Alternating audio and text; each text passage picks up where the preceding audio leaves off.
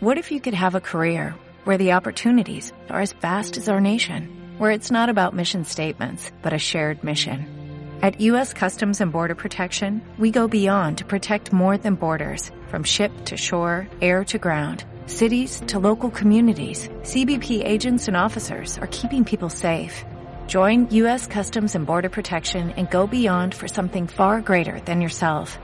Learn more at cbp.gov/careers. Hoy tenemos la continuidad del mensaje que estamos viendo.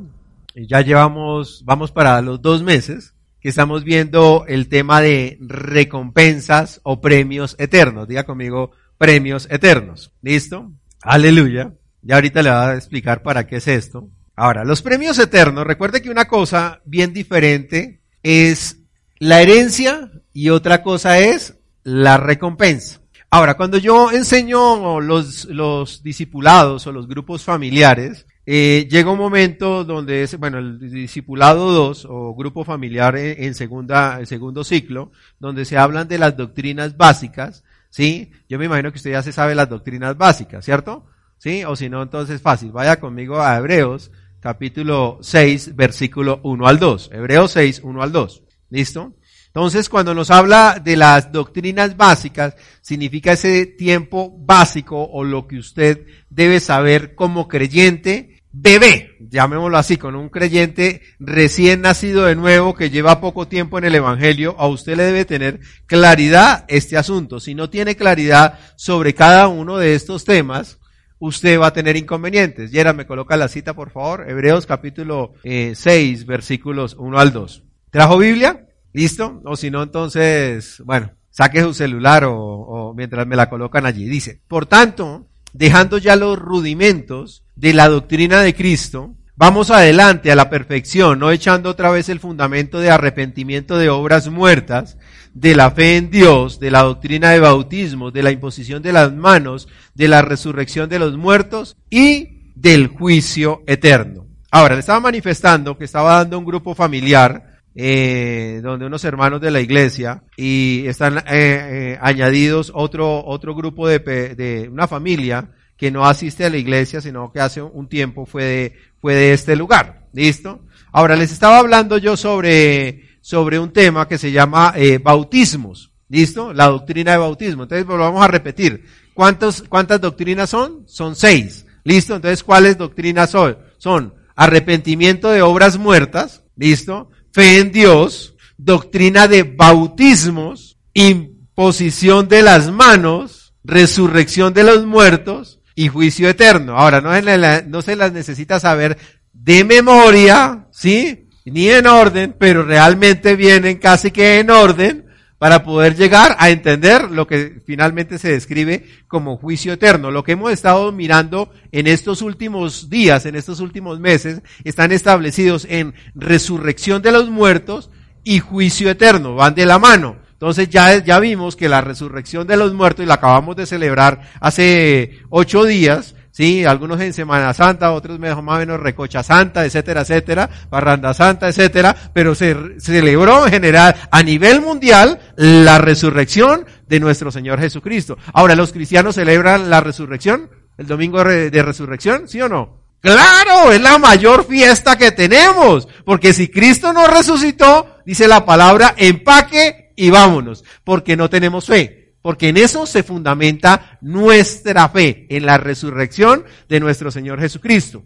Ahora, le estaba hablando a esta familia, a estas familias, y les dije, oiga, vamos a ver el tema de bautismo. Entonces, ¿cuántos tipos de bautismos hay? Entonces les especifiqué, solo se los voy a mencionar. Bautismo en Cristo, bautismo en agua, bautismo en el Espíritu Santo. Y le dije, y el que no es muy popular para el cuerpo de Cristo, el último bautismo y me quedaron con los ojos así abiertos, porque la gente conoce sobre el bautismo en Cristo, que es el nuevo nacimiento, el bautismo en agua, que me imagino que ya se bautizó en agua, que es que lo sumerjamos y usted públicamente exprese su fe ante las personas y así se moje y se chapotee. Usted está diciendo, yo creo en que Cristo murió y resucitó. Ahora, el bautismo en el Espíritu Santo, una cosa es tener el Espíritu Santo dentro, otra cosa que el Espíritu Santo venga sobre usted y le otorgue poder con la manifestación de hablar en lenguas. Y resulta que el cuarto bautismo es el no popular en las iglesias cristianas. Así les estaba diciendo y les estaba explicando.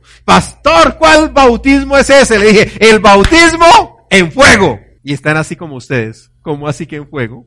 ¿Cómo así que el bautismo en fuego? Le dije, sí, el bautismo en fuego. Afortunadamente ese bautismo no es en este tiempo, sino para después. Ahora diga conmigo doctrinas básicas. Ni para qué le pregunto si usted conoce los bautismos. Pero le quiero decir que este bautismo en fuego es lo que hemos estado hablando últimamente. ¿Sí? ahora, entienda algo, la palabra bautismo significa ser sumergido, inmergido. Es decir, que si usted lo consume el fuego, sería que usted, usted fue bautizado en fuego, fue, fue sumergido en fuego y por tanto ya no es usted el que domina. Entonces les explicaba muy, muy parcialmente y los invitaba a escuchar y que tomaran el tiempo para escuchar la palabra, sí, y, y meterse allá en Facebook Sí, allá donde, eh, donde están cada una de las grabaciones y escuchen los mensajes. Porque es que a veces la gente quiere que uno le explique todo en cinco minutos. Y no funciona. Les escuchen cada uno de los mensajes. Llevo mes y medio explicando sobre este tema y hay veces lo hago repetitivo porque la gente se le olvida cuando se le enseña algo. ¿Sí? Eso es el, el, problema de la gente. Se olvida cuando se le enseña las cosas. Y entonces le decía, llegará un momento donde usted va a llegar a un lugar que se llama Tribunal de Cristo. Diga conmigo Tribunal de Cristo. En final es lo que estamos viendo. Ahora, si quiere saber un poquito más, vaya al Face de la iglesia y busque predicaciones y predicaciones y videos atrás y entérese qué es todo esto que le estoy hablando. ¿Ok? Porque no vamos a devolvernos. Entonces, hoy vamos a hablar sobre el tema del Tribunal de Cristo un poco más profundo. Todavía no alcanzamos a llegar a las coronas. ¿Ah, las vemos? Dentro de ocho días. ¿Ok? Como fundamento básicamente. ¿Ok? Entonces yo le decía a esta familia y le digo hoy a usted, llegará un momento porque reconocemos y estábamos leyendo la escritura que le estaba, genera, brinda y brinda consuelo a las personas cuando fallecen. Dice que los muertos en Cristo, en el momento del rapto, dice que ellos resucitarán primero. Diga conmigo, primero. Listo, entonces los veremos a ellos, si nosotros estamos y es en este tiempo, los veremos a ellos caminando con un cuerpo resucitado. Y después de que ellos, todos ellos resuciten, nuestro cuerpo será transformado y será resucitado. Listo, entonces entendamos algo nuevamente. El ser resucitado es diferente al ser glorificado. Y lo explicaba y le mostraba cómo Jesús, cuando fue resucitado, tenía un cuerpo que aún era casi irreconocible para sus seres queridos. La pregunta es, ¿usted irá a reconocer a sus familiares? ¿Usted irá a reconocer a sus familiares? ¿Reconocería a sus amigos? ¿Seguro? Solo piénselo por un momento, ¿no? Porque le quiero informar que Jesús estuvo con muchos y no lo reconocieron. ¿Listo? Piénselo por un momento, ¿ok? Entonces, el cuerpo resucitado es una cosa, pero resulta que cuando sucede algo que se llama el tribunal de Cristo, seamos levantados junto con el Señor, dice, en las nubes, sí, en las nubes, vamos a ser levantados con nuestro Señor en las nubes, vamos a llegar a algo que se llama el tribunal de Cristo. Ahora, ese tribunal de Cristo se llama, o la silla Bema, es donde va a estar nuestro Señor Jesucristo en una silla, en un trono de juicio, un juicio para dar recompensas a la gente según lo que haya hecho mientras esté en el cuerpo. Estoy dando un resumen, ¿ok? Mientras esté en el cuerpo y entonces va a llegar allá eh, eh, Giovanni Ortiz, allá no es Pastor Giovanni, listo, sino Giovanni Ortiz y le va a decir el Señor, bueno, ¿qué va a ver? Entonces yo me subo allá. Algunos le va a decir, Bájese. Tribunal, diga conmigo, tribunal de Cristo. No se me entretengan. Tribunal de Cristo. ¿Ok? Diga conmigo, Jesús es justo. ¿Ok? A cada quien le va a dar lo que le corresponde. Listo. El bautismo en juego, ¿cuál es? Dice la palabra que las obras que cada uno de nosotros hayamos hecho serán consumidas por fuego. Hay algunos que han edificado madera, heno y hojarasca. Ahora, madera, heno y hojarasca junto con el fuego, expuestas al fuego, ¿qué sucede con eso? Dice, se quema, pero aquellos que hayan construido o edificado o trabajado con oro, plata y piedras preciosas, eso que usted exponga al fuego, plata, oro o piedras preciosas, eso permanece. Listo, entonces esa parte será consumida. Ahora la gente de pronto va a llegar aquí, qué sé yo, Señor, estoy solo parafraseando, Señor, mira, aquí traigo la escritura de todas las casas que tuve. Fuego. ¿Qué sucede con esas escrituras? Iba a traer una de las escrituras y la iba, y la iba a quemar acá, pero es que me llena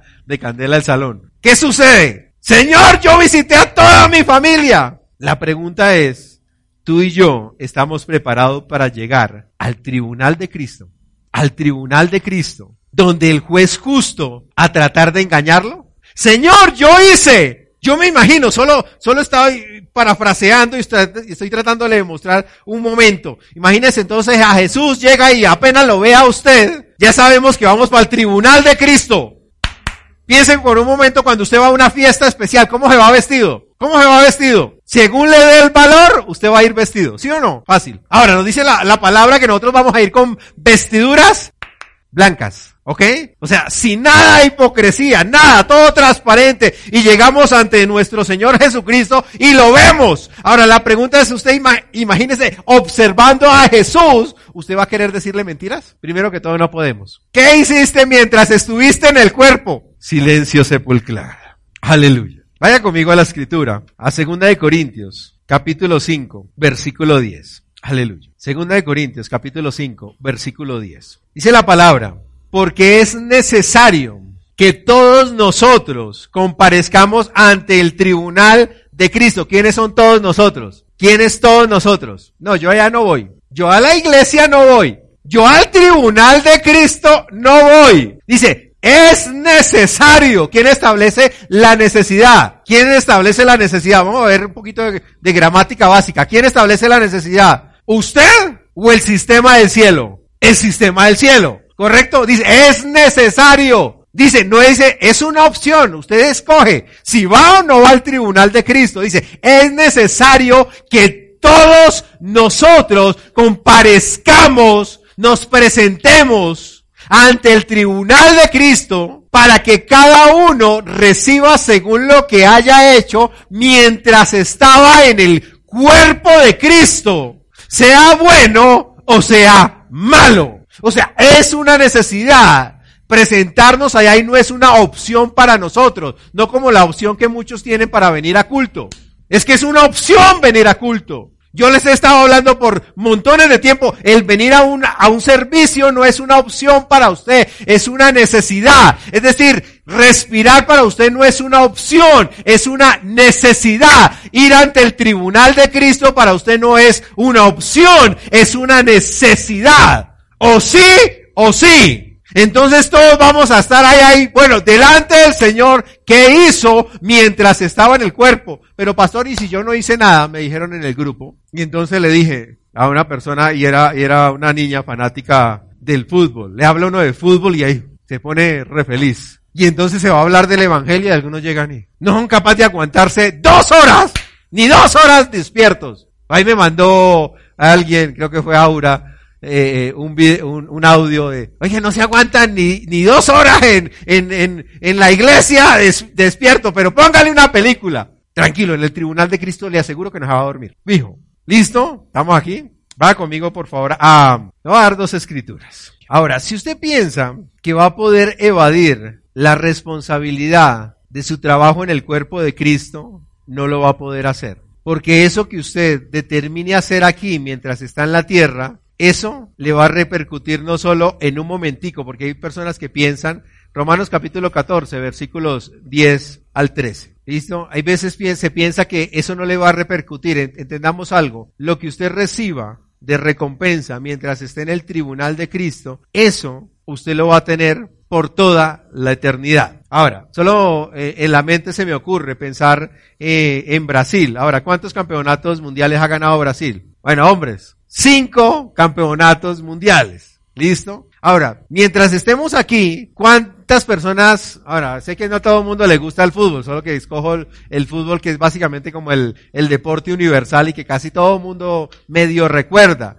Ahora, la gente podrá decir lo que quiera. Me hace acordar hace unos días, hace unos días, eh, eh, hablaban diciendo, no, es que eh, Messi es el mejor jugador del fútbol. Es el mejor jugador de fútbol en el mundo, el de casi toda la historia del tiempo. Y mejor dicho, le, le estaban subiendo, ahora eso decían las noticias, algunos jugadores, y salió alguien que se llama Pelé, no sé si lo conozco, si, si lo conoce un poquito, y dijo, eh, dígame cuántos campeonatos ha hecho ganar a su selección. Y no dijo más. Hello. Hay veces la gente puede decir, yo he hecho, yo he hecho, yo hago. Dice Romanos 14, versículo 10 al 13, pero tú, ¿por qué juzgas a tu hermano? O tú también, ¿por qué menosprecias a tu hermano? Porque todos compareceremos ante el tribunal de Cristo, porque está escrito, vivo yo, dice el Señor, que ante mí se doblará toda rodilla y toda lengua confesará a Dios, de manera que cada uno de nosotros dará a Dios cuenta de sí. Así que ya no nos juzguemos mal los unos a los otros, sino más bien decidid no poner tropiezo o ocasión de caer al hermano. Amén. Ahora, ahora ocho días le mostré la diferencia de lo que es un cuerpo resucitado y lo que es un cuerpo glorificado. Dice la escritura que llegará el momento allí, dice donde unos serán vestidos y otros serán desnudados. Ahora, ¿cuáles serán vestidos y cuáles serán desnudados. Entonces, aquellos que van a recibir recompensa, ¿sí? Van a recibir y se suben al tribunal de Cristo, son bautizados por fuego, o sea, la carreta que trataron de tramar así, ¿no? La cara de buena gente, etcétera, etcétera, será quemado y solo la, la, lo que edificaron en oro, piedras preciosas y en plata quedará, o sea, unas obras que permanecen. ¿Cuáles obras son? Las obras que Dios preparó de antemano para que nosotros caminásemos en ellas. Es lo que nos dice la escritura. Esas obras, ¿cuáles son esas obras?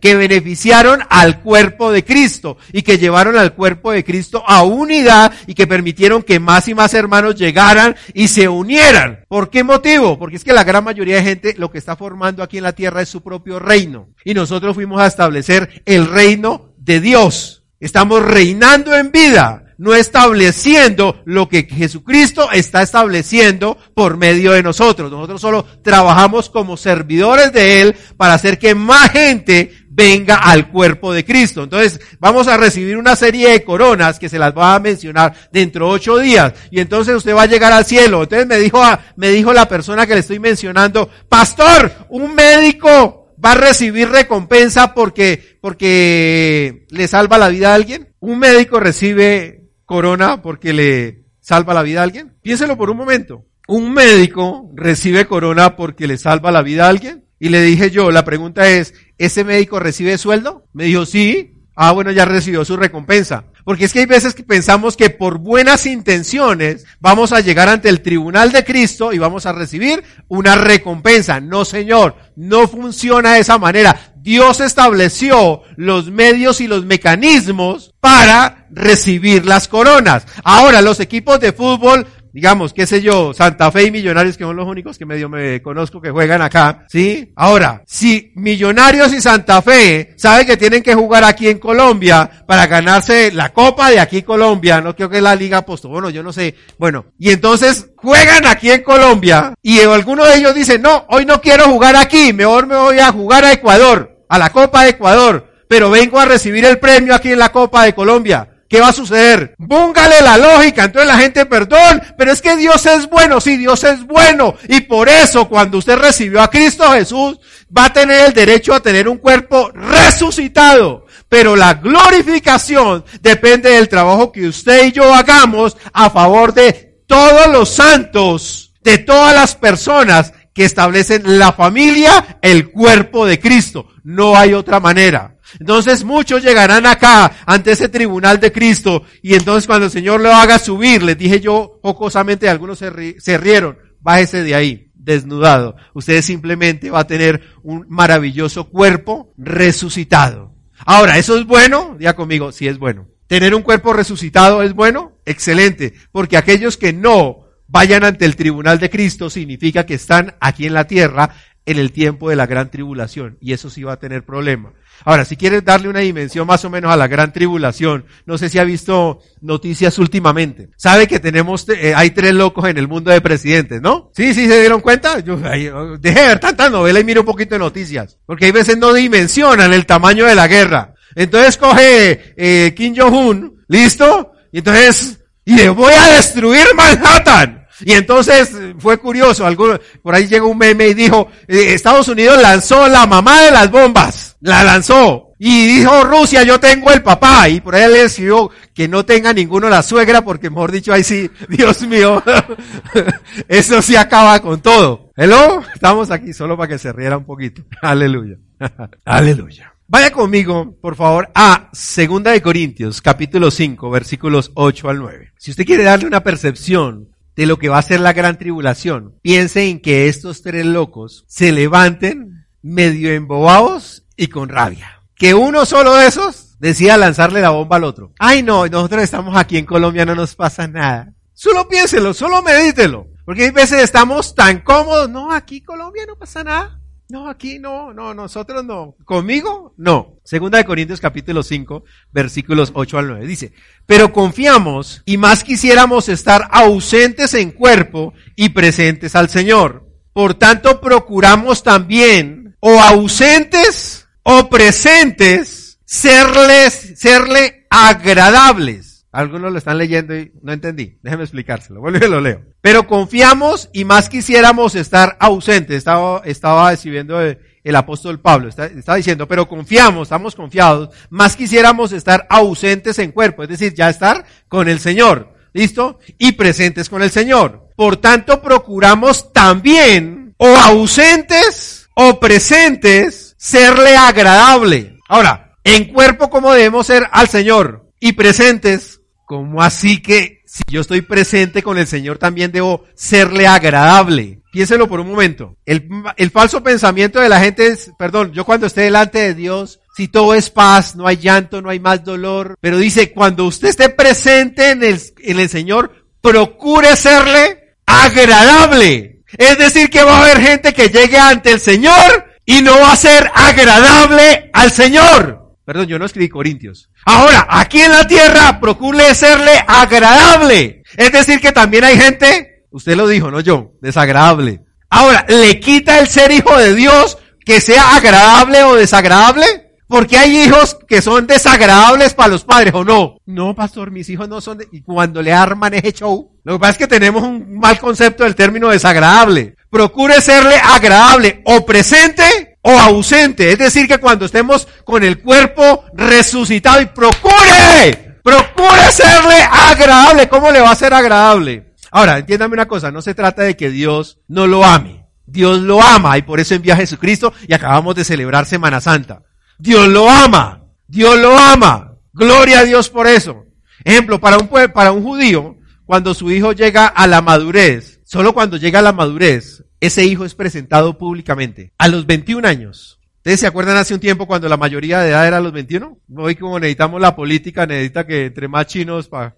Pero sabemos que un muchacho de 18 años, lo, con todo respeto que me merecen, pero todavía les hace falta pelo para moña, dicen por ahí. ¿Listo? Es la verdad. Ay, no, pastor, usted no me cae bien. Cuando maduren, se darán cuenta que lo que le digo es verdad. ¿Listo? Entonces, a los 21 años, un judío coge y presenta a su hijo y le dice, este es mi hijo. Ahora puede ir de, de la mano conmigo en los negocios y me puede representar. Pero eso solo se establece plenamente a los 33 años. A los 33 años. Ahora, ahora se acuerdan de Jesús cuando fue a ser bautizado. ¿Qué edad tenía? Dice que fue bautizado. Y cuando salió del río Jordán, se escuchó una voz del cielo. ¿De quién?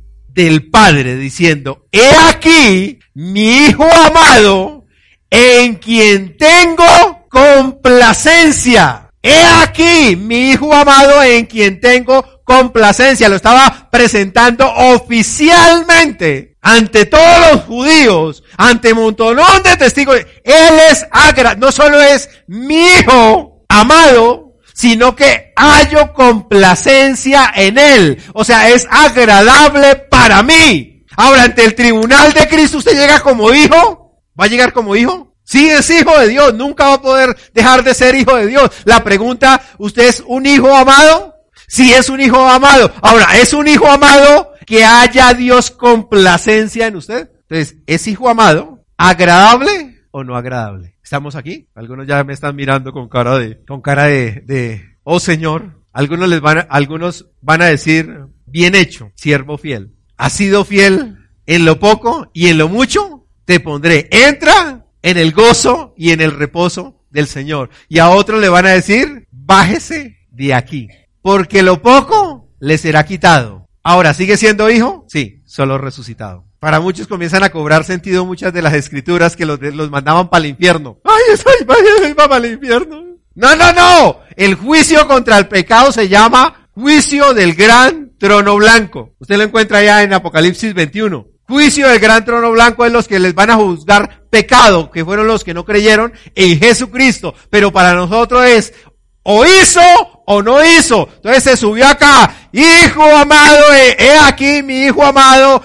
Bien, hijo, bájese de aquí. Algunos ya están mirando, yo no inventé la Biblia. Entiéndame eso. Por eso le digo que esto no es tan popular en las iglesias cristianas. Porque es más fácil decirle lo bien que le va a ir acá. Lo bien. Y es maravilloso que nos vaya bien acá. No piense lo contrario. Le va a ir muy bien acá. Porque por eso Dios nos dio el poder para hacer las riquezas, nos dio sabiduría, tenemos el Espíritu Santo, tenemos los ángeles para trabajar y permitir que la obra del Evangelio resplandezca y para que usted viva bien financieramente, familiarmente, socialmente. Gloria a Dios. Pero todo el trabajo que hacemos está establecido para que podamos ganar y ganar más personas, impactar a este mundo que tanto lo necesita, pero nosotros sabemos que vamos por una corona, sabemos que vamos por una recompensa, esa recompensa nos la van a dar allá y va a ser por toda la eternidad y no la vamos a poder cambiar. Aleluya. Ahora, Vaya conmigo a Primera de Timoteo capítulo 3, versículos 14 al 15. Y espero no se pierda el culto de que ocho días, que de que ocho días sí hablo de las coronas. Se las voy a desglosar bien desglosadita, ¿ok? Para ver a cuál está apuntando. A cuál Goliat le quiere bajar la cabeza.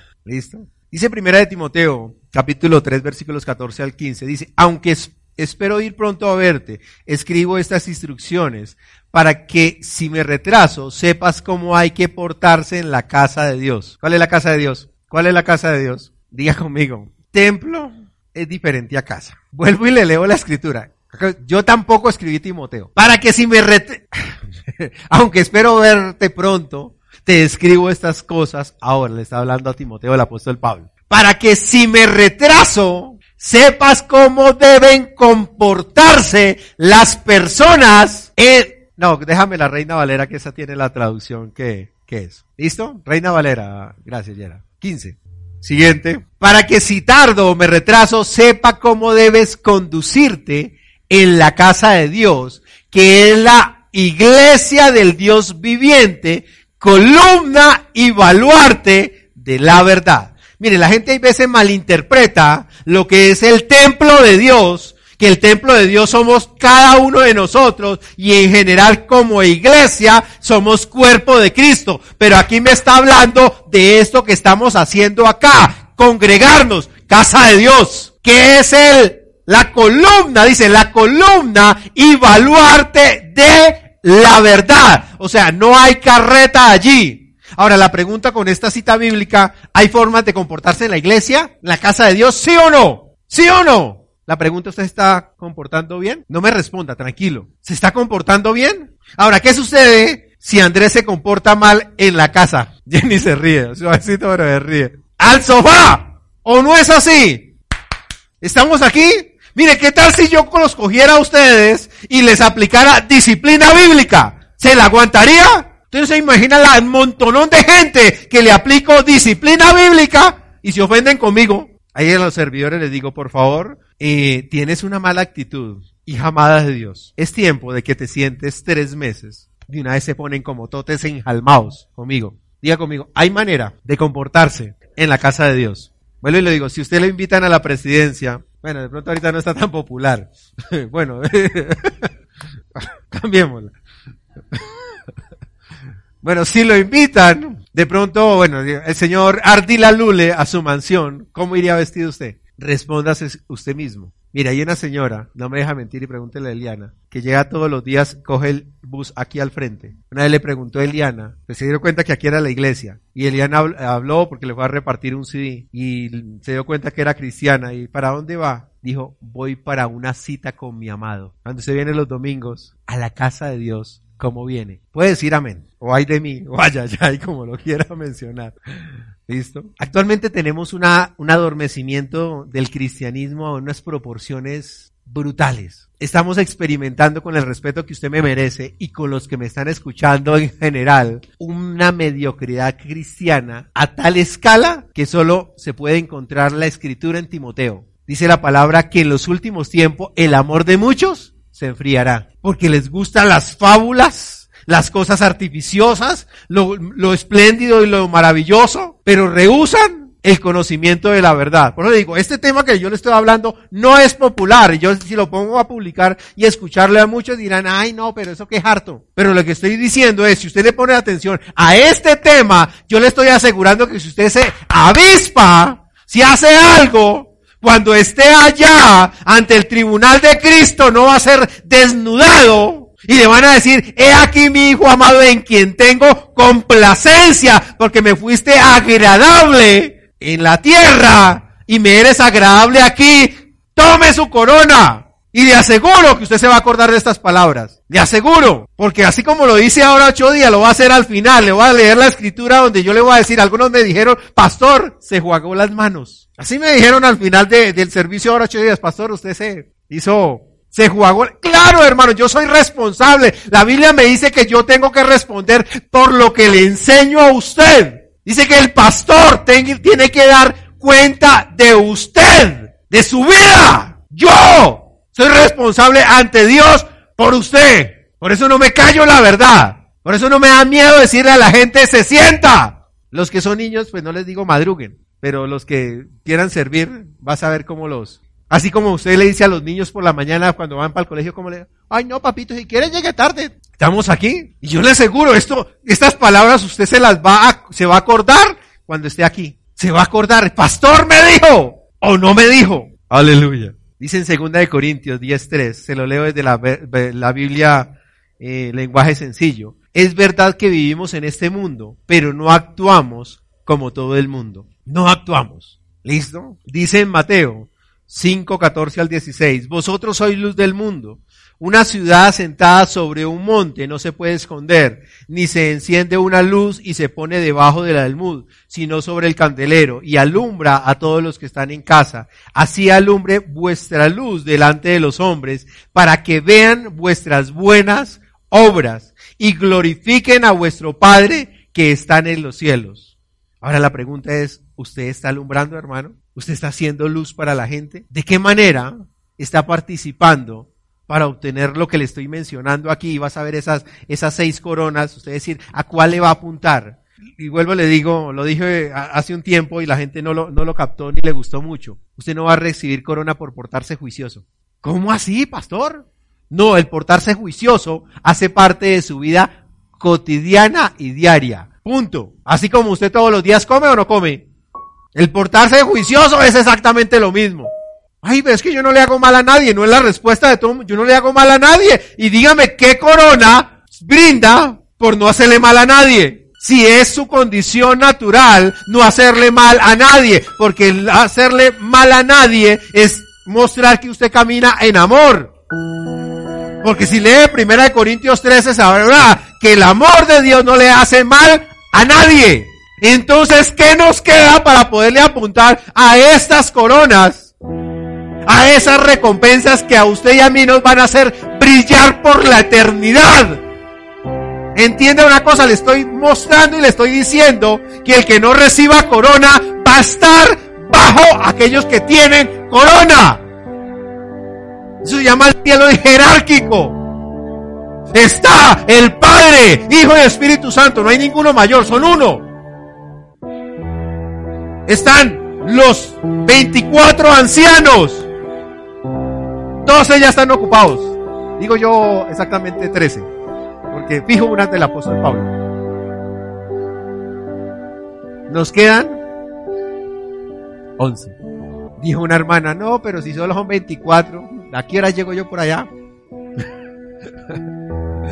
Se llama desconocimiento bíblico y le explicaba a esa hermana, una cosa son estos 24 ancianos, otra cosa es la de nosotros. Recompensas por las obras que Dios preparó para que camináramos y las hiciéramos. Esas. Pero el que no recibe recompensa, ¿quién cree que es el que va a trabajar? O sea, lo que le estoy diciendo es, si usted le apunta la corona, la corona representa a un rey. Y el rey reina. El rey establece dominio. Ahora los que solo van a tener cuerpo glorificado la van a pasar bueno. Claro, hermanos, son hijos de Dios. Pero no van a estar tan cerca de Dios como lo están quienes estén con un cuerpo glorificado. Y le mencionaba los discípulos, Jesús los mostró ahí mismo con los discípulos. ¿Cuántos discípulos inicialmente tenía? Arrancó con 12, después lo aumentó a 70, pero llegó un momento donde fueron 5 mil. Y los 5 mil a causa de la predicación se fueron casi los 5 mil, otra vez le quedaron los 12. O sea que los 70 también se excluyeron, pero seguían siendo, seguían siendo discípulos o no? Pero no tan cerquitas del maestro. Pero de esos 12, ¿quién estaban más cerca? Tres. Y de esos tres, ¿quién estaba más cerca? El amado. Entonces no me diga que no hay diferencia. Porque cuando la gente esté con las coronas, van a ver quiénes o quienes estemos más cerca del Señor y otros más lejos. Y eso es por toda la eternidad, por los siglos de los siglos, de los siglos, de los siglos, de los siglos, de los siglos, y siga diciendo siglos. No va a haber otra oportunidad. Porque nos dice la palabra que después de esto, siete años después, rapto, subimos con él en las nubes, cuerpo resucitado para recibir el cuerpo glorificado. Aquí unos se, se casarán, nos casaremos con nuestro Señor Jesús. La iglesia que no alumbra no se casará. Dice la palabra que en su segunda venida descenderemos con Él a mandar al diablo, al anticristo, al falso profeta, al lago de fuego. Y reinará en Dice, ¿y reinará con quién? ¿Reinará con quién? Con nosotros. Por mil años. Mil años. Ahora, ¿quiénes van a estar en autoridad por mil años? ¿Se acuerdan las coronas acá? ¿Sobre quiénes reinaremos? Tranquilo, los de cuerpo resucitado, relájese. Vas a estar mejor que los que están aquí con carne natural. también van a estar en autoridad. Gloria a Dios por eso, maravilloso. Y mil años. Y después por los siglos de los siglos, de los siglos, de los siglos, en el cielo nuevo y tierra nueva. Padre, te damos gracias. Porque tu palabra es verdad. Amado Dios, yo te pido en el nombre de Jesús que avives el fuego del don de Dios que hay en cada uno de mis hermanos aquí presentes. Que de una manera sobrenatural podamos comprender que vale la pena, que vale la pena, que vale la pena, amado Dios, trabajar por tu obra.